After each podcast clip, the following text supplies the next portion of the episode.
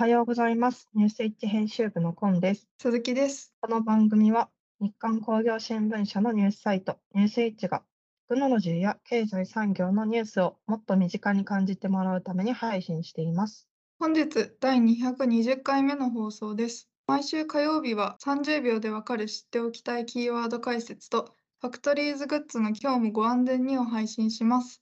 それでは本日もよろしくお願いします。ニュースイッチラジオはオレンジヒートで加熱工程の電化と脱炭素社会に貢献するメトロ電気工業の提供でお送りします。最初は30秒でわかる知っておきたいキーワードのコーナーです。本日のキーワードはギガキャストです。ギガキャストとは自動車の部品点数を大幅に削減できる生産技術です。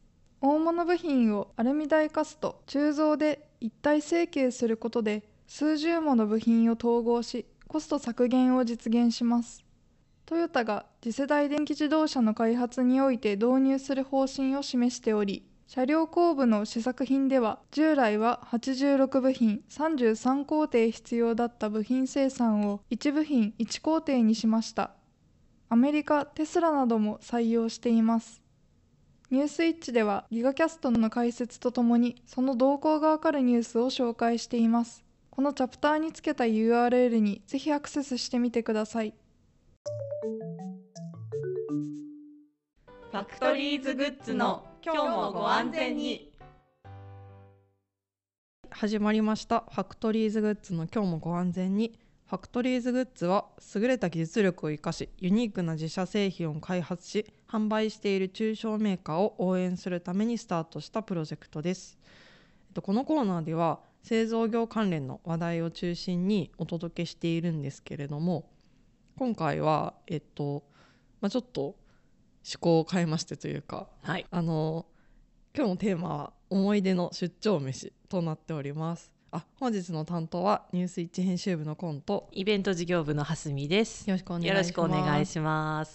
えっと出張飯なんですけど、飯ね。はい。まあ制限が解除されたっていうのもあって、出張の機会も結構増えてるなと思っていて、うんうんうん。まあお客さんお客んさんのお話聞いても海外に行ったよとか、で海外の展示会に出たよとか、まあ国内もあのいろいろと移動されてるなという感じがありますので、まあその出張の楽しみの一つということでご飯を楽しみにしている人も多いと思うのですが、我々もまあまあ出張に行きましたね。るかなと思うので、うん。まあ、それらについてちょっとお話しして皆さんの参考になったり逆に皆さんのおすすめのご飯を知れたらいいなと思っております。はい。行った先のものとか聞きたいですね。そうですね。でも実際出張まあ一旦やっぱコロナ中はね少なかったから、ね。ちょっと3年前とかのことが中心になっちゃうけちょっどと調べたらお店が閉店してそうもう今たとかもうありましたけども。絶対ここ行ってって言おうと思ったら潰れてたみたいな。あーコロナ残酷ですね。ですね。でもとはいえとはいえで言うとでも私ははい。一番出張が多かったのは、えー、とその雑誌広告をやってる時でして、はい。えー、と国内のお客さんもそうだし海外、まあ、特に中国上海が一番、上海どんくらい行ったかな？20回行くかどうかぐらい。おそう23年で行ったか。まあまあまあ行ったよね。そうですね。うん、行ってて。なんで、まあ、まずいいろいろ行ったんですけど、まあ、国内で言うと、はい、福島。ほ福島のあのホヤの食べ方を教えてもらったのがちょっと衝撃的でうはい。あのホヤわかる？あのことないかもです。そう外見はさ黄色いやつだよね。そう中身黄色くて、うんなんか外見はこうなんていうの？絶対食べちゃいけなさそうななんかあの。なんていうの？あの、うんうんの人はねえどうやって食べるんですか？であれそうでそれでねそう行った時に福島支局のはい当時の支局長に、はい。あの仕事の後にこう福島駅周辺の飲み屋を連れてってもらったのね。うんでじゃあ今あのそこの補足情報だとなんか福島ってめちゃくちゃ飲み屋が多くて。なんか一人や人口比に対しての飲み屋の数がなんかすごい多いんだっていうまあその自慢話をされながらこう飲み屋街歩いてって、はい。で入ったあのまあ、居酒ちょっときれいめの居酒屋に行ってでホヤのお刺身が出てきたわけですよ。であの本当に新鮮なホヤでしかできないあの食べ方って、はい。食べ方というか正しいお酒の飲み方というか、はい。合わせ方って知ってるかって言われて「えなんすか？日本酒とか?」って言ったら、うんうん。ビールだって言われて。へええなんで？と思ったらあのてか本当に新鮮なものじゃないとなかなかあの分かんないんだけどホヤのお刺身いただいた時に、はい。ちょっとお口の中がピリピリするっていうか、なんかこうな本当ななんていうのかなもうピリピリとしか言いようがない、うんうん。なんかちょっと苦味というか、あの口の中がちょっとバカになる感じ、はい。なんかキウイとか食べて口の中あわわわってなるみたいな感じあるじゃないですか、はい。そういうのもっと軽い版なんだけどはい。そうなったところにビールを流し込むの。そうするとそのピリピリしたところが甘くなるの。わけわかんないでしょ。いやあのえっつって「んなことある?」って言ってでそれいただいたら確かに今までその口の中がピリピリするほど新鮮なホヤってまず食べたことがなかった。から、うん。そのピリピリ感とそのちょっとなんかまひっちゃったところの、なんかねそのかつてビールがこんな味がするの体験したことがないっていう甘さうん。がこうもうなんて言えばいいもうあのっていうのがあってもうそれはいまだにあの、まあ、本屋そんな新鮮なものいただけるってのもそんなにないんだけど、まあ、はい。たまに東京でもあの新鮮なのをいただいてちょっとピリッとする、あちょっとわかるみたいなのはあるんだけどもう口の中全面的にこう甘くなるみたいなのはなくてもうあれあれだね。ないやつ忘れない。やつあの現地でしか食べられなへいやつっていうんだなるとほど。そう。でもこれはもしホホヤがね取れるとこだったら日本中どこでもできることかもしれないから、なんか市場とかそうですね。なんか行った時は、まあ、出張先で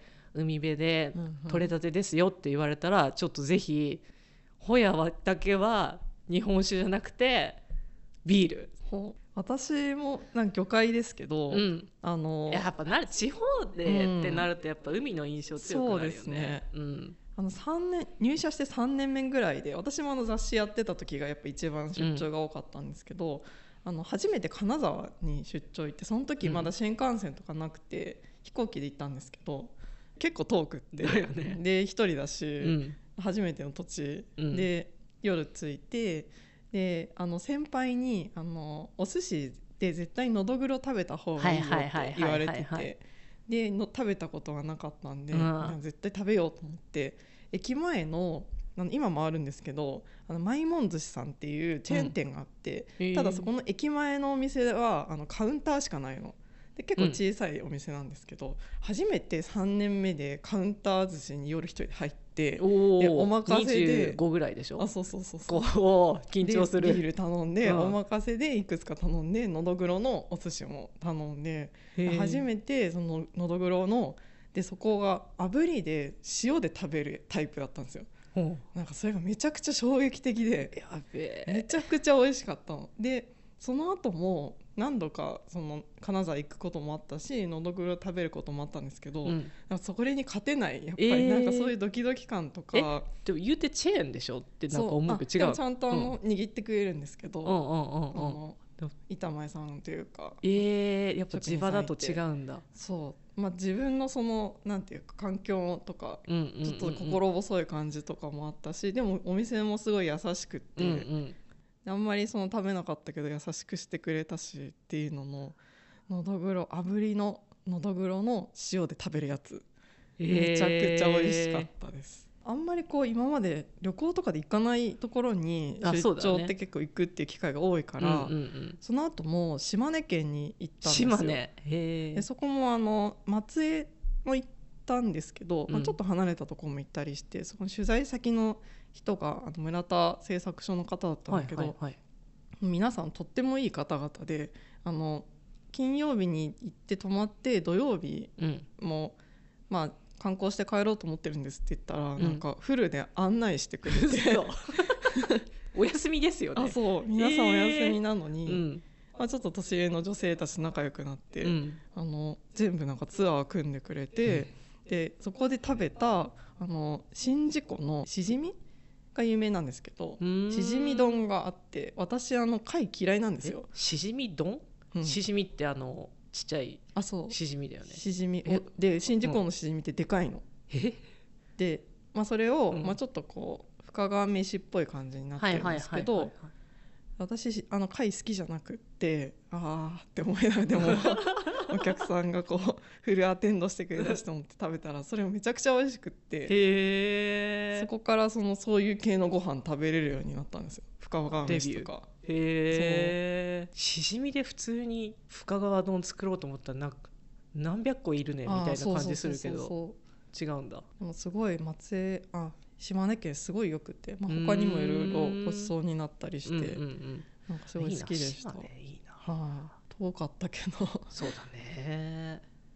まあそうなんか回数的にはやっぱり大阪とか会社多いから一番行くんだけど大阪も美味しいもん多いけどな、ん。大阪はうどんもいいし日本酒も地方行った時また酒の話になっちゃうけどこっちに来ない日本酒飲むのもいいよねああそうですね。ねそうそう。私も前新潟行った時に、うん。新潟もその僻地ああの胎内市っていう結構、うん。あの北の方行あうん。った時になんかその料亭みたいなところに連れてかれて、うん。それも多分34年目ぐらいだったと思うんですけどそべこで飲ん26だ日本酒めちゃくちゃ美味しかったう新わー。海外だとでもやっぱ一番行ったのは上海で、潟はい。で私なんか一人で行くことが多くてまあお客さんとご飯食べるのも多いんだけどまあ一人で行った時の冒険感というかでも一応海外で一番行ったのははい。上海なんででもうん。そこで、だからもう20回ぐらい行ったから、はい。なんか今やでコロナで行かなくなったけど一番なんか中毒になっちゃったのはいうん。だにだけどあの火鍋。でここなんか最近東京とかでも結構火鍋系ねね。うんうん。あのなんなら火鍋の素とかって売ってたりするけど、3年前はまだ全うん然、ねなかったよね、だからあれで基本的にもう皆さんあの上海の方とかあとおもてなしで絶対火鍋が出てくるから、私も食べた。だよ上ね海行った時。そうそうそう。あれはねなんかなかなかこっちになかったから、うんあとなんかスープが結構お店によって違いますよね。違う違う違う違うまあ違う赤かったり、うん。赤くないでいろいろこう入ってたりとか、うんうんうんするするするする。だしも全然違うし。そうだからいまだにあの御徒町とか行って、うん。あの中華食材屋さん行ってスープの素をはいはいはい。買い込んで自分家でやったりとかしてる。た私も中国2回くらいかなうんうん。行ったんですけど、ちょっとこう向こうあのモンゴルの方面の、うん。羊の串焼き羊かな、え私それ連れてかれたかも一緒に、うん、同じ店だと思う多分。あのあれめっちゃウイグルじゃなかった？あウイグル。ウイグルだよね。めっちゃなんかステージで踊らされる。えごめんそれは知らない。違う。ステージにみんなで出されて 踊らされるっていう。そんなにウイグルの店あったっけ？踊って。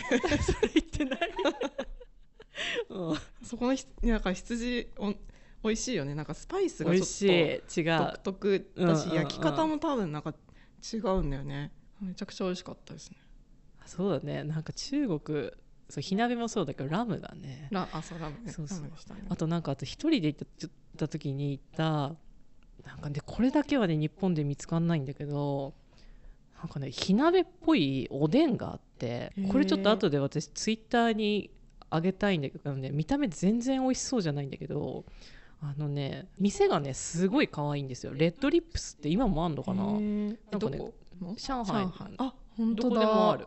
結構繁華街には全然いいろんなとこにあってなんかねあの入りやすそう。入りやすい。女子しかいないしうん。あの壁にオードリー・ヘップバーンとかなんかちょっとあ。アメリカテイストなアメリカテイストなんだけどあの具材選んでうん。煮込まれた火鍋みたいなのが出てきてそれがこんな感じ。おう。全然美味しくなさそう。ちょっとこれ後でツイッターに。衝撃的に美味しそう衝撃的に美味しそうじゃない。なんていうの？火鍋っぽいおでんとしか言いようがなくなこれ具は何で？これ具はなん火鍋みたいなやつきくらげとかうん小松菜なんか葉っぱもんとあとそう中華ソーセージとタレがかかってる。あそうごまだれがかかってるみたいな。野菜とか。だ入ってるもんヘルシーなの。まあごまだれがスーパーハイカロリーだけど。これもへこれねいまだに探してるんでレッドリップスみたいな上海にあるレッドリップスみたいなものが東京で食べられるっていう情報があったらあのぜひお寄せいただきたい。です。で中国のビールってさ弱くない？あ薄いって言いますよね。なんか 2%, 2パーみたいな、うん。私なんか何回か行ってるうちに飲み会単語だけ覚えるようになって中国人に日本語しゃべれる人にあの中国のビールは水ってなんて言うの？っ て聞いて。ギャグ。こうギャグで。であのワイワイ中国人とこうすなんか団体と一緒一緒にやらされる時とかあってうんうん。10人とかいる20人とかいる前で「それ中国とピーチュシーシュイ!」って言ってバーって飲むとすげえウケる。っていう一芸が でも2%だから全然酔っ払そうだね。酔っ払う前にお腹ほろ酔いぐらいかな。缶のほろ酔いってあんじゃん。あれぐらい？ちょっと飲んだことない。あそうなんだ。ごめんなさい。ちょっと話は尽きないんで。すみません。けど。あのぜひね皆さんのおすすめとか、そうですね教えてほしいな。現地行ったからこそ分かったね。何かみたいな、あとなんかあの会社の周りこういうのが美味しいよとか。あもう出張ついでに、ね。出張の夜は行かせていただきたいですぜひ教えていただければと思います。はい。はい、エンディングです。本日は思い出の出張飯についてお話ししましたけれど、はい。鈴木さんは出張はまだあんまりないと思うんですけど、なんかそう食べたねありますか？記憶とか。いやー出張は何回か、まあ、数える程度しか行ってないんですけど、はいでもちょっと時間が合わなかったりとか早めに帰ったりとかであんまりそのご当地もののご飯をゆっくり楽しむ時間がなかったので今後出張があった時はちょっとご飯も楽しみたいですね。ね、ぜひぜひ。なんか自分で話してて、なんかすごい、あの多分鈴木さんみたいにあの時間がないとか合わないとかでも。なんとかしてなんか食べてやろうと思っていたような 記憶をちょっと思い出して新幹線の中で食べるとか5分でお土産買うとかなんか何かしら食い意地が張ってたなと我ながら思いました。いいですね。ちょっと今後あの駅弁とかもチェックしようかなって思います。はい帰り、それだと帰り食べれそうだし。そうですね。お聞きの皆さんの出張飯もぜひ教えていただきたいのと、私と、えっと、はすみのインスタで出張飯の写真があるものは掲載していこうと思っているので、そちらもチェックいただければと思います。本日もお聞きいただきありがとうございました。次回は4月13日木曜日朝7時から今週話題になった記事トップ3のコーナーとランキング外だけど気になる記事を配信します。ニュースイッチラジオは、 Voicy、YouTube、Spotify、各種ポッドキャストにて配信しております。チャンネル登録やフォローをお願いします。また、ニュースイッチは Twitter もあるのでチェックしてみてください。感想や聞いてみたい内容があれば、ニュースイッチアットマーク日刊ドットテック宛て、懸命にニュースイッチラジオと記載の上お送りください。ぜひ皆さんのお気に入りの出張飯も教えてください。ニュースイッチラジオはオレンジヒートで加熱工程の電化と脱炭素社会に貢献するメトロ電気工業の提供でお送りしました。それでは次回もお楽しみに。